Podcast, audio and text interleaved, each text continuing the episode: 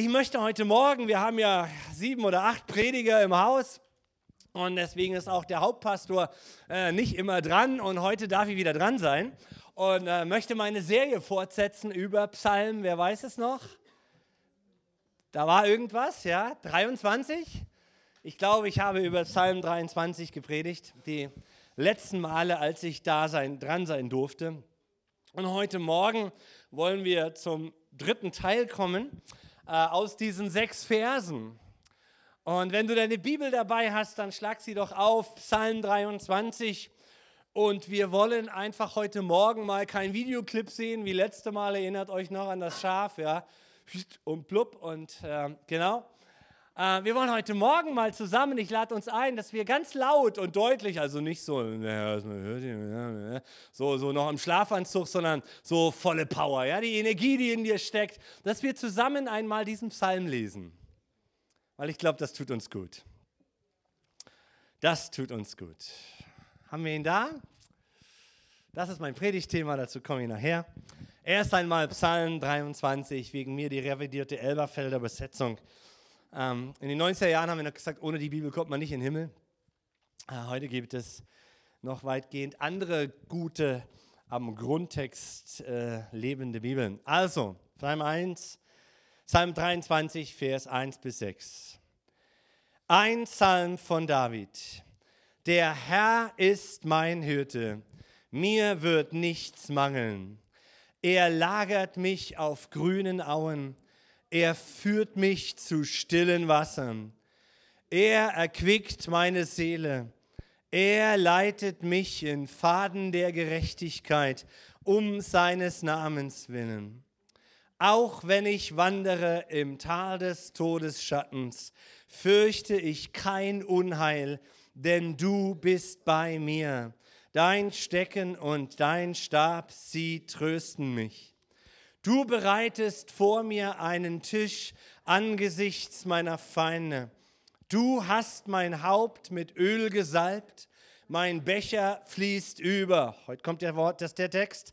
Nur Güte und Gnade werden mir folgen alle Tage meines Lebens.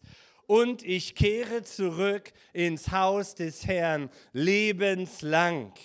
Halleluja. Was für eine Kraft hat dieser Text der wahrscheinlich am meisten auswendig gekannte Text der Christenheit dieser Welt. Und wir wollen uns heute Morgen mit dem Vers 6 beschäftigen. Nur Güte und Gnade werden mir folgen alle Tage meines Lebens und ich kehre zurück ins Haus des Herrn lebenslang. Was Gott uns verspricht in diesem Vers ist nur Güte und nur Gnade und ewiges Leben. Lass mich noch mal kurz, weil einige heute Morgen zum ersten Mal hier sind, die wesentlichen Gedanken dieses Psalms skizzieren. Dieser Psalm ist eine Erinnerung an das, was Gott tut. Und er ist eine Ermunterung, dass wir unser Denken erneuern, Klammer auf, Klammer zu müssen. Bevor wir zu Jesus eine Beziehung bekamen, war unser Denken von unterschiedlichen Dingen in dieser Welt geprägt. Alles, aber nur nicht Gott. Aber auch als Christ ist es eine Reise auf diesem Weg, wie Paulus in Römer Kapitel 12, Vers 1 bis 2 sagt, oder wir lesen nur Vers 2, richtet euch nicht nach den Maßstäben dieser Welt, sondern lasst die Art und Weise, wie ihr denkt, von Gott erneuern und euch dadurch umgestalten, sodass ihr prüfen könnt, ob etwas Gottes Wille ist, ob es gut ist, ob es Gott gefallen würde und ob es zum Ziel führt. Erinnert euch an das Zitat von Olaf Scholz, was ich gebracht habe. Wir brauchen ein erneuertes Denken als Gesellschaft. Und das ist auch wahr im Blick auf Gott weil die Kultur, in der wir heute leben, die vergeht eines Tages. Erinnere dich nur an die Inkas. Ja, die vergeht. Das römische Reich ist vergangen. Das griechische, alle Reiche sind vergangen. Auch deine Kultur, die dich geprägt hat. Die Werte, die wir so hochhalten, sie werden vergehen. Und mit ihr vergehst auch du. Das Sterben ist das, was wir als Menschen alle gemeinsam haben. Aus dieser Nummer kommen wir nicht mehr raus. Du wirst sterben. Und es spielt keine Rolle mehr, dass du irgendwelche Werte, die gerade innen sind, hochhältst, wenn sie nicht mit dem ewigen Wort Gottes in Übereinklang sind. Denn was bleibt, ist das ewige Wort Gottes. Durch alle Kulturen hindurch hat die Bibel überlebt. Durch alle Gesellschaftsformen hindurch hat die Bibel überlebt. Nun gut, wir brauchen ein verändertes Denken und die Bibel entwirft uns nicht nur in diesem Psalm, sondern generell in vielen, vielen Seiten der Bibel dieses Bild von Schafen und Hirten, ja, als einen Vergleich von Gott und uns. Wir sind wie Schafe und Gott ist wie ein guter Hirte. Und in diesen ersten Versen haben wir es gesehen. Es ist der Hirte, der uns versorgt, der uns die geistlichen Augen überhaupt öffnet. Das ist ein Geschenk, dass du glauben kannst. Das ist ein Geschenk, dass du beten kannst. Boah, ich kenne Menschen, die ringen darum, glauben zu können. Es ist ein Geschenk, dass du glauben kannst an diesen himmlischen, ewigen, guten Vater. Und dass Jesus in eine Freundschaft mit dir tritt und dass du mit ihm reden kannst, ist ein Geschenk. Seid ihr da? Und der Psalm sagt, wir haben es gelesen, dass der gute Hirte dich versorgt. Und es geht um echten Mangel. Es geht nicht darum, was du willst, sondern es geht darum, was du brauchst. Und um, um was du brauchst, kannst du bitten. Und Gott weiß, was du brauchst und er wird dich versorgen. Mitten in den Krisen dieser Zeit und dieser Tage, von denen Jesus ja gesagt hat, dass sie kommen werden. Die Krisen werden größer. Und deswegen predige ich uns als Pastor um dieses Wissen heute Morgen dieses guten Hirten. Er will, dass wir satt sind, auch geistlich. Deswegen gibt es Kirche. Kirche hat nicht den Job, zuallererst sozial sich zu kümmern, sondern Kirche hat den Job, das Evangelium zu verkündigen, damit wir Menschen satt in unserer Woche leben können mit dem guten Evangelium. Und er will auch, dass wir unser Gewand weben. Erinnert ihr euch noch an Offenbarung diese Stelle, dass wir uns auf das Kommen von Jesus vorbereiten, indem wir daran arbeiten, seine Kinder zu werden. Wir haben gesehen, dass der Hirte uns führt.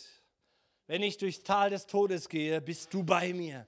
Wir haben über die Macht des Todes gesprochen an einem Sonntag, dass Jesus diese Macht zerbrochen hat. Und deswegen ist der Ausweg, ewig mit Gott zu, im Licht zu leben, für Christen so bedeutsam und schön. Und ich hoffe, du hast eine Entscheidung getroffen für diesen Jesus Christus, der diese Brücke ist in die Ewigkeit. Wenn nicht, kannst du es heute tun, jederzeit tun, solange du noch atmest auf dieser Welt. Das Erste, was Gott macht, ist, er nimmt uns Menschen, die zu Jesus kommen, die Angst vor dem Tod. Wir haben darüber gesprochen. Und es ist ein Geschenk Gottes an seine Kinder. Und wir haben auch gesehen, dass Jesus in unserem Kampf ist und uns unseren Wert wiederherstellen will. Dass wir kein Sklave von dem Leid, von dem Elend sind, in das wir hineingeboren sind, sondern dass wir zu Kinder Gottes werden. Dass das, mit was wir uns rumschleppen, immer unbedeutsamer wird in unserem Leben und dass Gott dir deine Würde zurückgibt, die du verloren hast unter dem Leben der Gottlosigkeit. Und dann deckt er uns mitten vor unseren Feinden den Tisch, ja? Mitten im Angesicht von großen Herausforderungen deckt er dir den Tisch. Deswegen ist Gemeinde so wichtig. So, er versorgt uns, mir wird nichts mangeln, er leitet uns.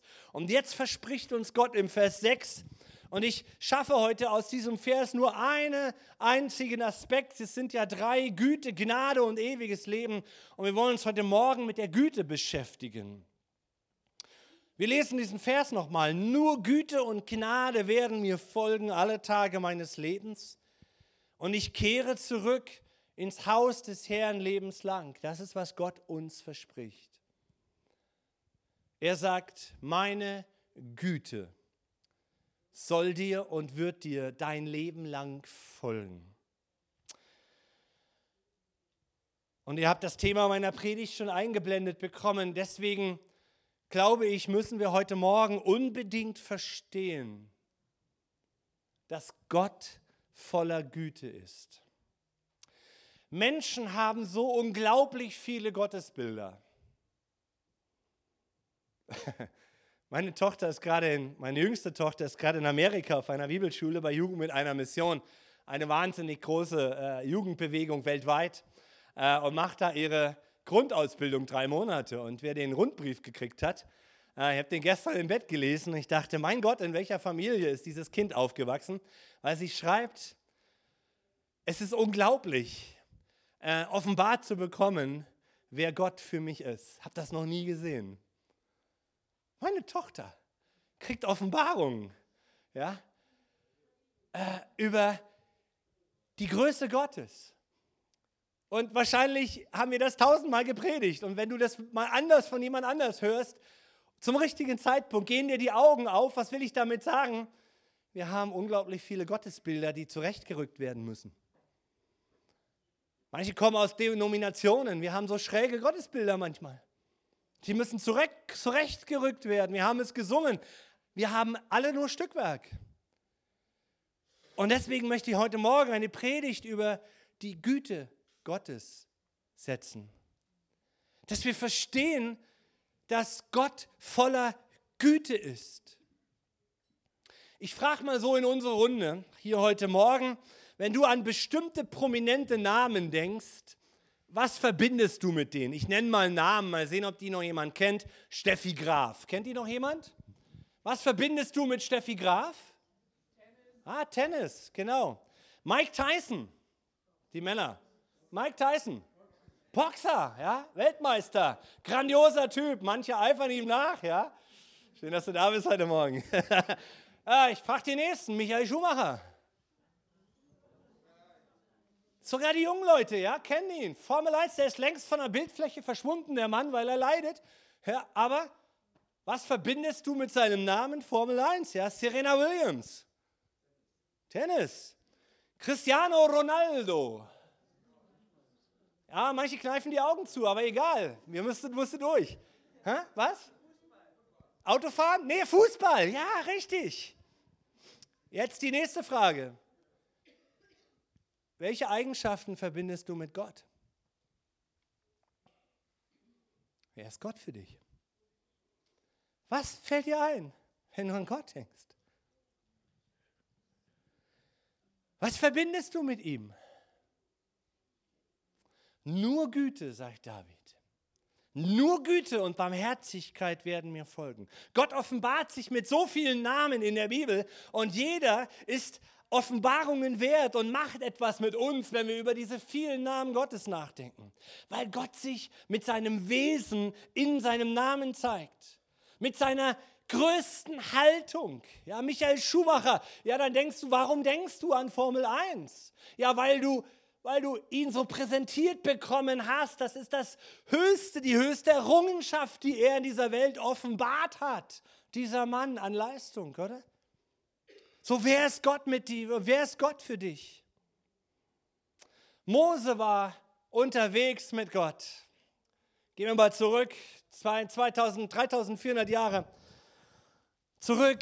Mose war in der Wüste mit seinem Millionenvolk. Israel aus der Sklaverei von Ägypten herauszuführen in ein Land, was Gott ihm zeigen würde. 40 Jahre war, war Mose mit diesem Volk in Israel unterwegs.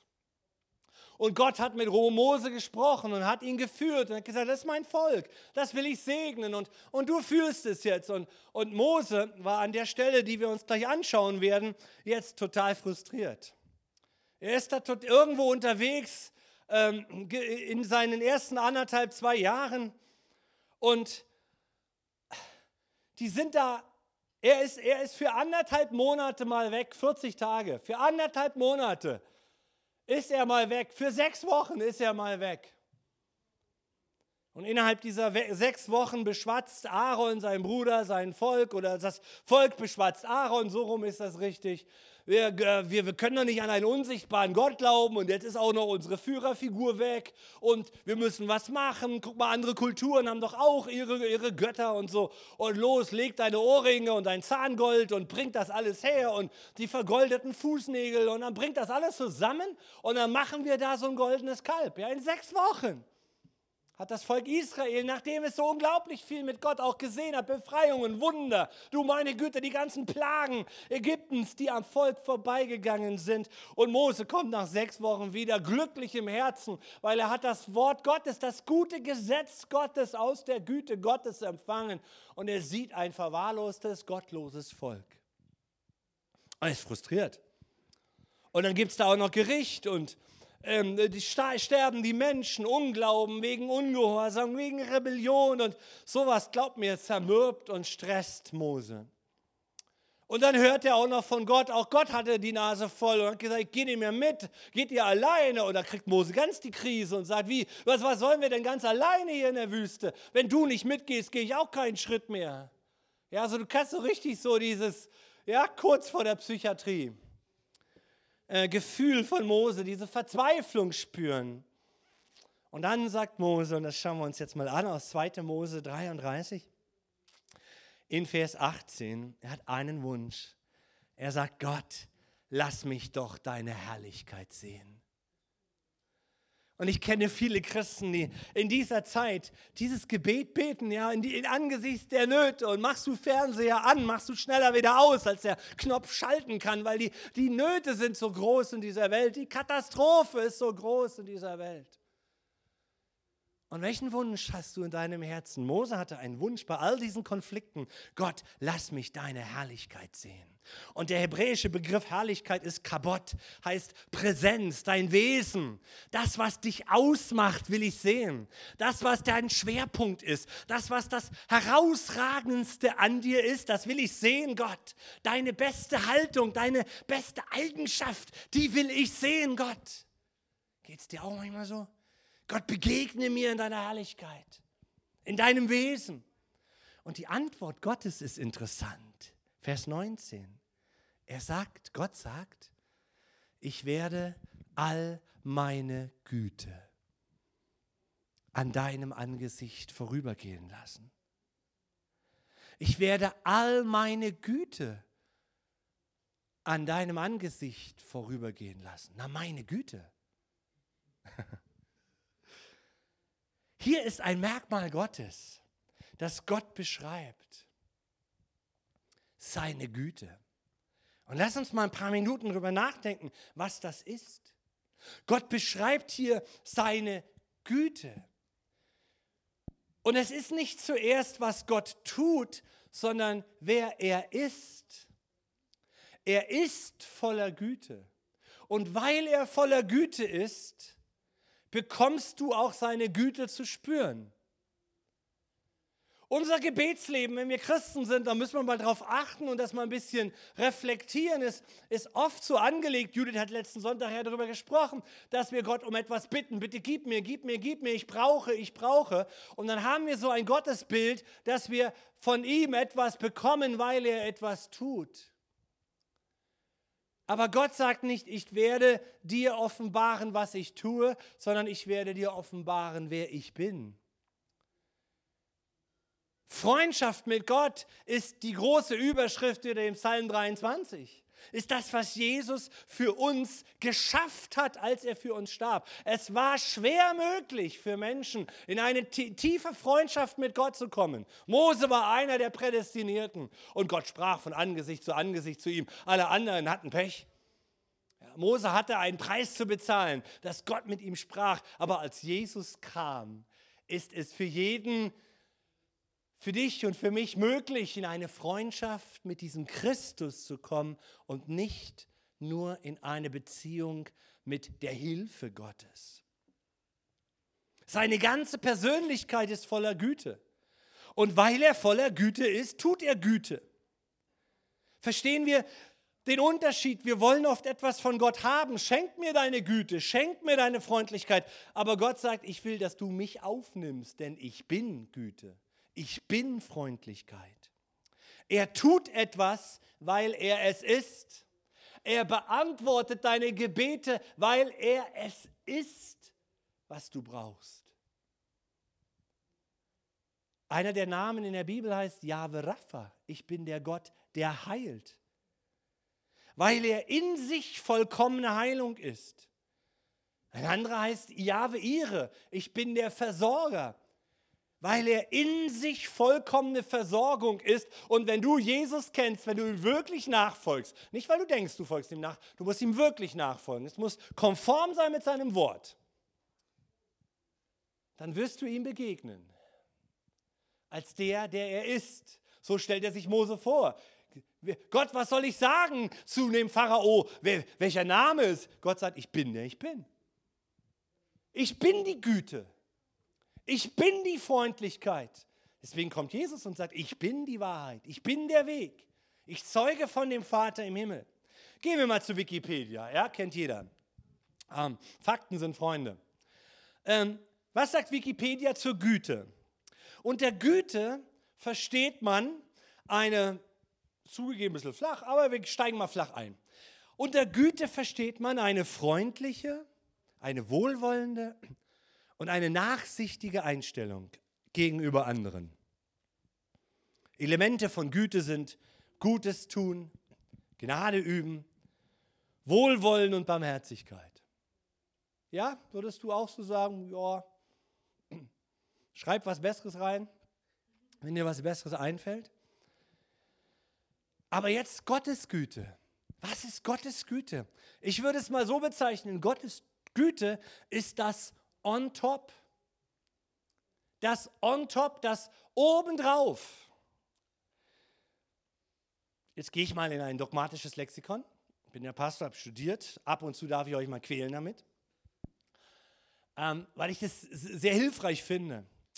Die Güte Gottes, wenn wir in der Bibel von der Güte Gottes sprechen, bezieht sich immer auf ihn. Man spricht in der Fachsprache von ad intra.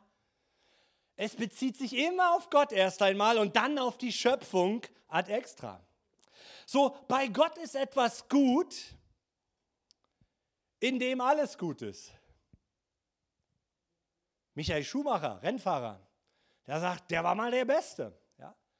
Da war super, da war, das, war, das war für ihn on top, aber irgendwann kommt der Nächste, der macht es besser. Der ganze Sport ist, ist so, so gigantisch. Ja? Vor 100 Jahren haben sie den ersten 100-Meter-Läufer gefeiert. Heute schaffen die Leute das in der Hälfte der Zeit.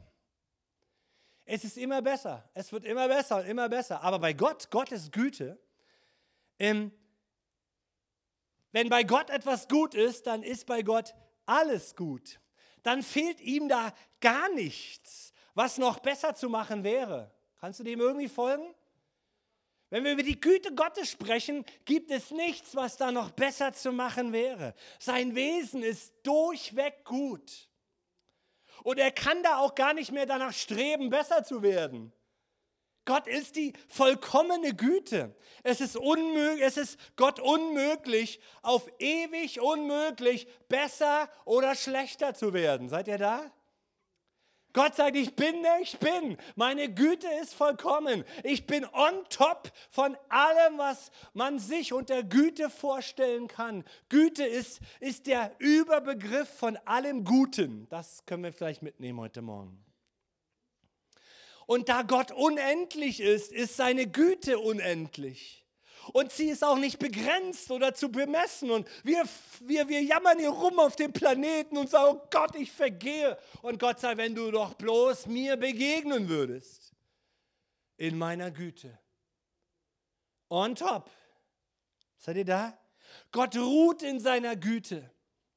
Er ist auch nicht begrenzt oder die Güte kannst du auch nicht irgendwie messen. Gott ruht in dieser Güte. Er holt sich seine Güte auch nirgendwo anders her, weil, weil da irgendwas ist, was ihn zur Güte stimuliert oder so. Sagt, oh, du bist heute so nett, deswegen komme ich mit meiner Güte. Für ewig ist es unmöglich bei Gott, weder besser noch schlechter zu werden. Diese Güte umfasst alles. Sie umfasst die Liebe, sie umfasst die Gerechtigkeit, seine Geduld, seine Wahrheit, sogar in seinem Zorn, Geschwister. Sogar in Gottes Zorn lässt sich die Güte Gottes studieren, was es heißt, gut zu sein. Mach dich mal auf den Weg als Christ, als gläubiger Mensch Im Psalm 36, Vers 6 heißt es deshalb, Herr, deine Güte reicht, soweit der Himmel ist. Deine Güte, die Zusammenfassung alles Guten, reicht, soweit der Himmel ist und deine Wahrheit, soweit die Wolken gehen. Wunderbar poetisch, oder? Gottes Güte, das habe ich euch jetzt den Satz mitgebracht, ist die Vollkommenheit seines Wesens und seines moralischen Handelns. Und diese Güte Gottes fließt überströmend in die Schöpfung hinein. Wenn wir auf die ersten Seiten der Bibel schauen, dann heißt es dort, als Gott etwas schuf, die sieben Tage durch, Step by Step. Kennst du den Satz, mit dem diese Beschreibung endet? Und Gott sah an und es war alles gut. Gott hat eine on top wunderbare Schöpfung auf diesem Planeten kreiert. Alles, was Gott schuf, war gut. Alles? Nicht ganz. Kommen wir am Schluss dieser Erzählung, gibt es eine Sache, wo Gott sagt, das war nicht gut. Nämlich, als er den Mann schuf. ja, kannst du lesen. Als Gott den Mann schuf, hat er gesagt, das ist nicht gut. Das ist nicht gut. Und dann kurz danach schuf er die Frau und stellte sie dann zu dem Mann und meinte, wow, ja, ja jetzt ist es gut. Ja. Für einige war das sehr tief heute Morgen, tiefe Offenbarung. Ja, deswegen sind manche Single-Männer so, ah, nein, es, hier lass es alles sein. Alles, alles gut, alles gut, alles gut. Aber warum steht es denn da? Dass alles gut war. Warum? Warum steht es da? Weil die Schöpfung Gottes Wesen entspricht. Wenn du Internet aufmachst oder Filme siehst, wie, wie Menschen schwärmen von der Unterwasserlandschaft dieser Welt, wie sie eintauchen in Korallenriffs und hast du nicht gesehen. Menschen sind fasziniert. Fasziniert. Guck in die Sterne abends, schau dir den Sternenhimmel an. Manchmal, wenn wir vom Abendgottesdienst nach Hause kommen, meine Frau und ich, dann hast du klar, und denkst, boah, Alter. Oder so, so dieses letzte Jahr für mich sind diese Wolkengebilde irgendwie was ganz Besonderes, habe ich noch nie so wahrgenommen. Bin ja schon über 50 Jahre auf diesem Planeten. Dachte, war das immer schon so oder sehe ich das jetzt so besonders? So manche Wolkenkreationen, ja, die, die, die meiner Meinung, die gab es noch nicht. Und du stehst da, denkst, das kann kein Künstler malen, was Gott kreiert. Die Schöpfung ist on top. Weil, weil die Schöpfung gut ist, weil, weil Gott als Ursprung voller Güte war und somit der Maßstab dieser Güte ist. Und warum wird die Menschheit gerade heute so unruhig, wenn es um den Planeten und die Klimakatastrophen geht? Weil es in uns hineingelegt ist, nach dem Guten zu streben, oder? Wir wollen diese Welt wieder besser machen. Nur, und das müssen wir kapieren, das müssen wir unbedingt verstehen, ist Gott das oberste Ziel und nicht die Schöpfung. Der Schöpfer ist das Ziel für unsere Anbetung. Und deshalb ist es das richtige Ziel für den Menschen, wenn wir Gott anbeten, wie Jenny auch im Lobpreis hier heute Morgen prophetisch Impulse gegeben hat. Es ist richtig, dass wir Menschen zusammenkommen, Sonntag für Sonntag, um diesen allmächtigen Schöpfer zu lieben und in seiner Güte Ruhe zu finden. Was dazugehört zu diesem Thema ist, Gott kann auch das Böse aus Güte heraus nicht erschaffen. Er kann es nicht. Der Ursprung des moralisch Bösen ist die Liebe zu geringeren Zielen als zu Gott. Egal was auf diesem Planeten an bösen Dingen geschieht, es ist immer hat immer dieselbe Ursache, dass wir geringere Ziele verfolgen als den Schöpfer, der uns gemacht hat. Da werden andere Dinge zum Lebensziel. Geld, Macht. Diktatoren nähren sich aus Zielen, die nicht Gottes Ziel sind. Wenn sie doch verstehen würden, dass Gott Menschen eingesetzt hat zum Wohl eines Volkes anstatt mit der Hilfe der geschaffenen Dinge Gott anzubeten, beten wir die Dinge an. Ich will eine Familie. Ich will reich werden. Ich will ein Haus. Ich will Geld. Statt mit all dem unseren Schöpfer anzubeten, beten wir die Dinge selber an. Und dann stecken wir in der Krise. Das ist die Absicht des Teufels. Dieses Wesen Gottes, seine Güte in deinem und meinem Leben immer wieder fortwährend in unseren Gedanken und Gefühlen in Frage zu stellen. Sollte Gott gesagt haben, dass er gut ist? Meinst du wirklich, dass Gott gut ist? Bist du dir sicher? So kommt der Teufel immer. Menschen fragen, wie kann ein gütiger Gott, der so vollkommen ist in Güte, so gütig sein, wenn er so viel Leid zulässt.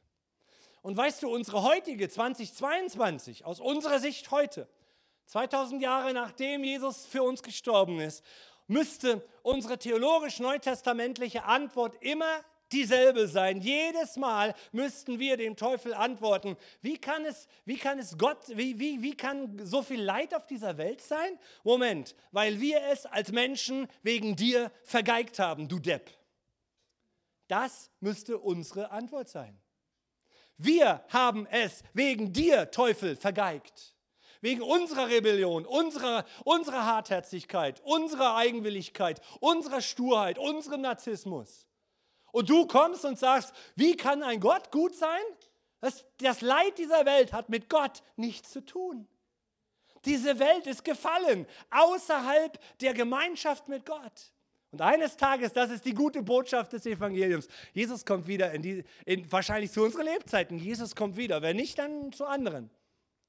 Er kommt wieder, um sein Heil wiederherzustellen, weil er diese Welt liebt, weil er diese Schöpfung liebt. Gott hat uns, ihr Lieben, diese Erde gegeben und sagt, seid fruchtbar und verwaltet sie, oder? Aber liebt nicht die Dinge zuerst, sondern fragt nach Gottes Willen. Und was passiert just in time auf der ersten Seite der Bibel? Der Teufel kommt und sagt, ja, guck doch mal die schönen Früchte. Ja, du sollst es genießen und Gott anbeten und Frieden haben. Nein, ich muss mal vergleichen. Warum darf ich eigentlich diesen Baum nicht essen? Wie war das nochmal? Und der Teufel geht genau da rein und sagt, wieso legt Gott dir eigentlich Gebote auf? Sag mal, die Kirche spinnt doch oder was? Sag mal, wer glaubt denn heute noch an das Evangelium Gottes? Das ist doch veraltet. Sag mal, geht's noch? Das ist der Trend unserer Zeit heute.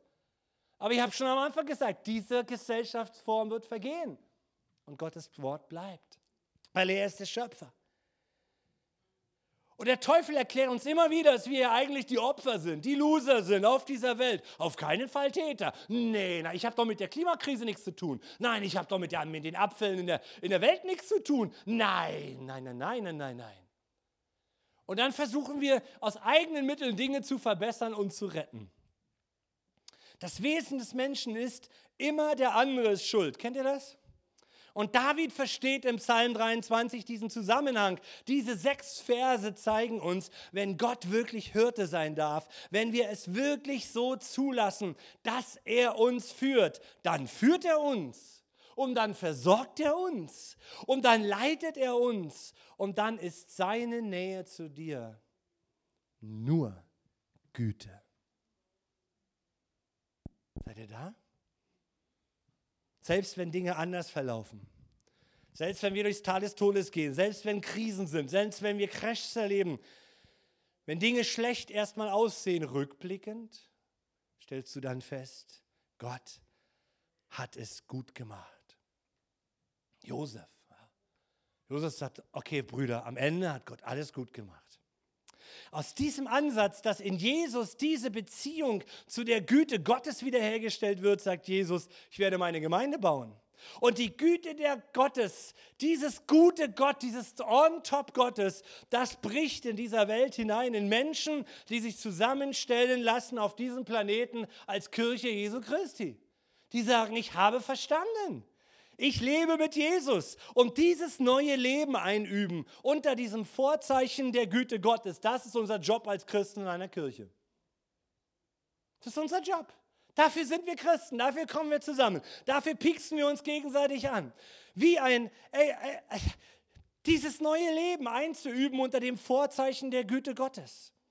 weil Gott voller Güte ist und jetzt in mir wohnt durch Jesus, werde auch ich immer mehr durchzogen von was? Von der Güte Gottes, von seinem Wesen. Weißt du, das ist wie so ein gutes Essen. Kennt ihr auch diesen Spruch? So, du hast was ganz Leckeres gekocht, dann ist noch richtig gut was über und dann tust du das weg und am nächsten Tag, ich sag dir, am nächsten Tag öffnest du den dein, dein Herd. Und kennst du diesen Spruch? Was, was sagst du dann? Hm, ist der Knoblauch durchgezogen. Jetzt ist es richtig durchgezogen. Ja, das Tofu oder, oder was weiß ich, das, dein, dein eingelegtes Steak für den Grilltag am nächsten Tag. Ja, oder kennt ihr das? Dieses Gefühl, ja, es ist durchgezogen jetzt.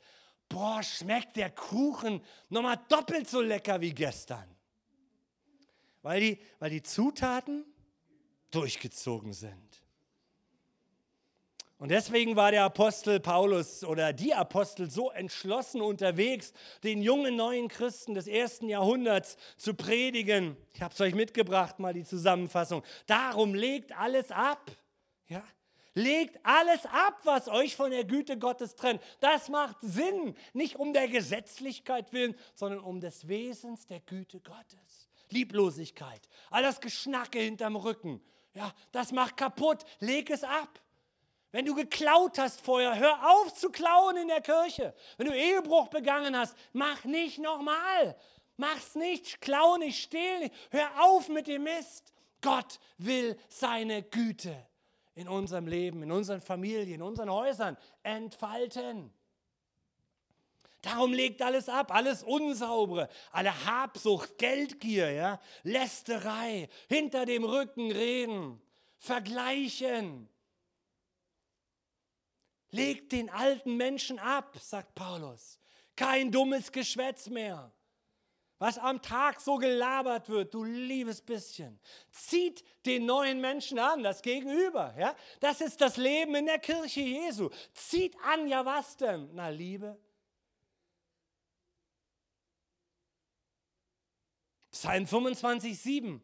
Vergib mir meine Fehler um deiner Güte willen. Ja, wenn wir Gott um Vergebung bitten, dann ist das auf der Grundlage seiner Güte, sein On top auf dir. Psalm 69, Vers 14, nach deiner Güte, Herr, erhöre mich. Wenn wir beten überhaupt, dann wegen seiner Güte, weil wir wissen, Gott ist ein gütiger Gott. Psalm 119, 64, Herr, die Erde, die ganze Erde ist voll deiner Güte. Und was hat das mit mir zu tun? Lehre mich dein Wort. Lehre du mich dein Wort. Wir gehen mal zu Römer Kapitel 13, ab Vers 11 und wollen uns mal ein paar Stellen einfach anhören und das Worship-Team kann schon nach vorne kommen. Wir kommen jetzt auf den Höhepunkt, dass, dass ich dich gleich frage, was machst du aus dieser Predigt? lädst du den Heiligen Geist ein, dass, dass, dass er dich lehrt, mit der Güte Gottes unterwegs zu sein. Paulus sagt ab Vers 11 im Vers, Kapitel 13, und dies tut als solche, die die Zeit erkennen, dass die Stunde schon da ist, dass ihr aus dem Schlaf aufwacht. Denn jetzt ist unsere Errettung näher, als da wir zum Glauben kamen. Die Nacht ist weit fortgerückt und der Tag ist nahe. Lasst uns nun die Werke der Finsternis ablegen und die Waffen des Lichtes anziehen. Lasst uns anständig wandeln wie am Tag. Nicht in Schwelgereien und Saufgelagen, nicht in Unzucht und Ausschweifungen, nicht in Streit und Eifersucht, sondern zieht den Herrn Jesus Christus an und treibt nicht Vorsorge für das Fleisch, damit Begierden wach werden. Erkennst du, warum er das spricht? Weil die Güte Gottes hereinbrechen will in dein Leben. Und das geht nicht durch Zeitung lesen. Das geht nicht durch anpässlich werden an den Trend der Gesellschaften. Das geht nur, indem wir das Wort Gottes in uns wirken lassen. Dass wir erkennen, Mann, ohne Jesus war ich so deppig unterwegs. War ich so blind, war ich so verloren. Es geht ja wirklich um verloren. Der Mensch in Deutschland muss wissen, dass er verloren ist. Ohne Jesus. Und Gott sandte Jesus vor 2000 Jahren. Und, und, und erkennst du das? Wie, wie, wie die Güte Gottes versucht zu arbeiten, um diese Welt zurückzukriegen zu Gott, weil Gott sagt, ich habe dich als Geschöpf geschaffen. Und nicht, damit du lieblos durch die Welt läufst, dass du arrogant durch die Welt läufst, sondern dass du mit meiner Güte unterwegs bist. Aber die Güte Gottes kann nicht wieder zurück in unser Leben. Wir haben die Beziehung zu Gott verloren und dafür kam Jesus. Er sprach, er bezeugte von sich selber über Gott. Und er sagte, ich komme, um, um euch mit ihm zu versöhnen. Und ich nehme alle eure Trennungen, all euren Schmerz, all euer Verlorensein, all die Gründe, mit denen ihr belastet seid, von, von Schuld, von Gottlosigkeit, von, von eigenen Ideen. Und dann bin ich verrannt und dann mache ich wieder kaputt. Ich nehme das auf mich. Und ich lasse mich ans Kreuz hämmern und durchbohren und ich lasse mich umbringen für euch damit ihr nicht umgebracht werdet.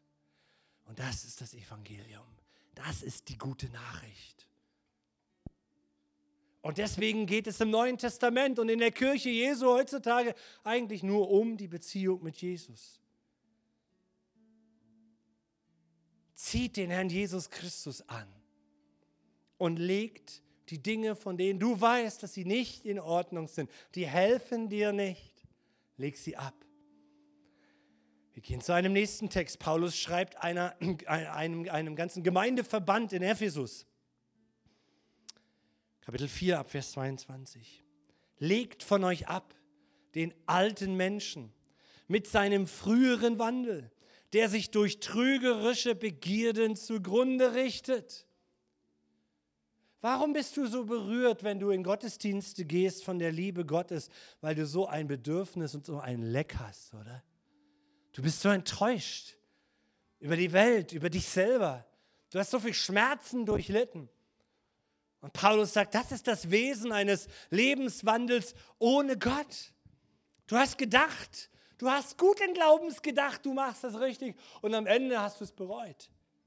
Trügerische Begierden, trügerische Dinge. Und Gott sagt, ja, so, äh, Paulus sagt, ja, das war unser Leben. Das war unser Leben früher. Und jetzt kann ich mit Jesus ein anderes, ein neues Leben leben. Wir haben am Donnerstagabend so einen atemberaubenden, tiefen Abend gehabt über dieses, im Alpha-Kurs, über dieses Thema, wie führt Gott uns? Und Menschen haben davon erzählt, wie sie unbewusst, sie lernen jetzt das Gott kennen, aber sie haben gemerkt, das sind Punkte in meinem Leben, das sind Zeitpunkte, da werde ich geführt. Von einem wohl Guten über mir. Und du musst dich mit der Bibel beschäftigen, um zu entdecken, was ist es über mir. Du musst zu einer Kirche, du musst mit Christen Kontakt bekommen und unter der Woche Kontakt haben, um Fragen zu stellen, weil das Wissen über Gott haben wir in seinem Wort. Und sein Wort ist gut. Und deswegen sind wir unterwegs, unsere alten Menschen abzulegen. Ist da irgendjemand, der in der letzten Woche an seine Grenzen kam wieder? Ich ja? Ich meine, meine Güte, die Reaktion ist alter Mensch. Ist alter Mensch, kenne ich von früher. Kenne ich aus meinem Leben, wo ich mich nicht mit Gott beschäftige. Passiert mir auch als Pastor. Geht es euch auch so, dass ihr nach der Taufe nicht entrückt worden seid und heilig als Engel durch die Gegend schwört. Wir sind Menschen. Wir kämpfen diesen Kampf. Der innere Mensch, der erneuert ist, der äußere, der beeinflusst ist. Aber wir hören nicht auf, immer wieder aufzustehen und abzulegen oder anzuziehen, wie Paulus es einer anderen Gemeinde in Kolossä in Griechenland geschrieben hat der großartige Apostel, dem Jesus begegnet ist, im Kolosser Kapitel 3. So zieht nun an, als die Auserwählten Gottes, als die Heiligen und Geliebten, herzliches Erbarmen, Freundlichkeit, Demut, Sanftmut, Geduld. Erkennt jemand nach dieser Predigt, woher das kommt? Was sind das für Eigenschaften? Die Summe dessen nennt Gott Güte. Gottes Güte. Gott hat so viel mehr für dein Leben, so viel mehr für dich im Blick auf deine Beziehung mit deinem Partner, auf den Blick deiner Erziehung mit deinen Kindern, im Blick auf deinen Umgang in deiner Verwandtschaft am Arbeitsplatz. So viel mehr. Versteht ihr das Geheimnis des Reiches Gottes, das uns durch Jesus entfaltet wird? Wir sind in der Lage, weil wir Jesus als Freund haben, das Gute anzuziehen, was Gott hat. Wir können in Besitz kommen mit dem, wonach die ganze Welt Ausschau hält. Und sie versucht es mit allen möglichen Mitteln zu erreichen, aber wir bekommen es nicht, weil wir das Geschöpf und die Schöpfung mit dem Schöpfer verwechseln. So lange, bis wir kapitulieren. Und die Bibel nennt das Umkehr. Wenn ein Mensch erkennt, scheiße, vergebt mir den Begriff, Scheiße, ich bin mein Leben lang in die falsche Richtung gelaufen. Ich liebe diese Leute im Alpha-Kurs, denen gerade die Augen aufgegangen sind in den letzten Monaten. Nochmal, Scheiße. Was war ich für ein Depp, mich doch nicht mit Gott zu beschäftigen. So zieht nun an als die Auserwählten Gottes, als die Heiligen und Geliebten, herzliches Erbarmen, Freundlichkeit, Demut, Sanftmut, Geduld, sprich die Güte Gottes. Und ertragt einander den anderen und vergebt euch untereinander. Wenn jemand Klage gegen den anderen hat, vergebt euch. Lass es, lass es sein. Hast dich geärgert letzten Mittwoch. Vergib. Geh nächsten Sonntag, umarm ihn wieder. Fertig aus. Es lohnt sich nicht, Energie in Bitterkeit zu stecken. Energie in, aber jetzt zeige ich es dir heim, ich zeig, zeig dir die kalte Schulter. Es lohnt sich nicht. Die Güte Gottes ist bei den Menschen. Und der Friede und über alles zieht an die Liebe, die da ist, das Band der Vollkommenheit. Und der Friede Christi, zu dem ihr berufen seid in einem Leib, regiere in euren Herzen und seid dankbar. Versteht ihr dieses Werben der Güte Gottes? verstehen wir dieses Werben, dass Gott sagt, öffne dein Herz für die Freundschaft mit Jesus. Und ich lade uns ein, dass wir kurz unsere Augen schließen und den anderen einfach mal ausblenden, der vor, neben, hinter uns sitzt, über, unter uns. Und dass wir ins Gebet gehen, nur ich und der Herr. Und wenn du heute Morgen hier bist und, und an einem Punkt deines Lebens bist, dass du sagst, ja, das, das wünsche ich mir. Ich wünsche mir Güte in meinem Leben. Einmal von Gott zu mir, dass ich irgendwie spüren kann, ich bin geliebt. Oh, was für ein Zeugnis am Donnerstagabend. Ich glaube, es war das vorletzte von, von einem, der auch erst ein paar Jahre jetzt mit Jesus unterwegs ist, der sagt, seit ich Christ bin, ah, ist mein Selbstwert wiederhergestellt. Deinen Selbstwert. Dieses, dieses Verachtende auf dich selbst. Du bist zu dick, du bist zu dünn, du bist zu fett, du bist zu blöd. Du bist zu stolz, du bist ein Nichts. Was immer, du bist umgeben von Verachtung. Menschen haben dich vielleicht verachtet. Du selbst verachtest dich. Und Gott sagt, nein, das ist, nein, das ist nicht deine Bestimmung. Du, du läufst in die falsche Richtung. Ich liebe dich. Und ich will, dass du dich auch beginnst zu lieben. Aber das kannst du nicht, wenn du, wenn du mich nicht reinlässt in dein Leben. Das ist das Geheimnis des Evangeliums in dieser Welt.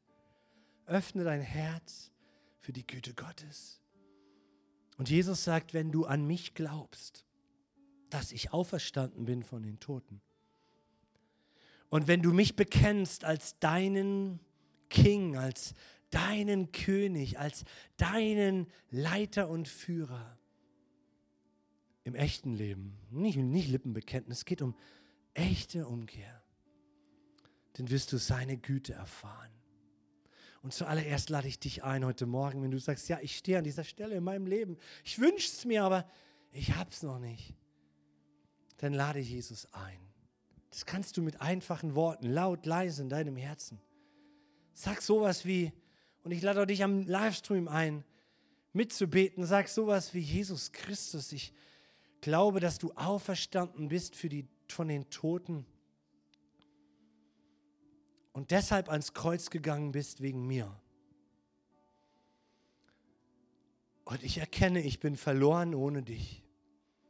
Komm in mein Herz. Werde mein Freund. Vergib mir meine Fehler. Und schenk mir deine Güte, oh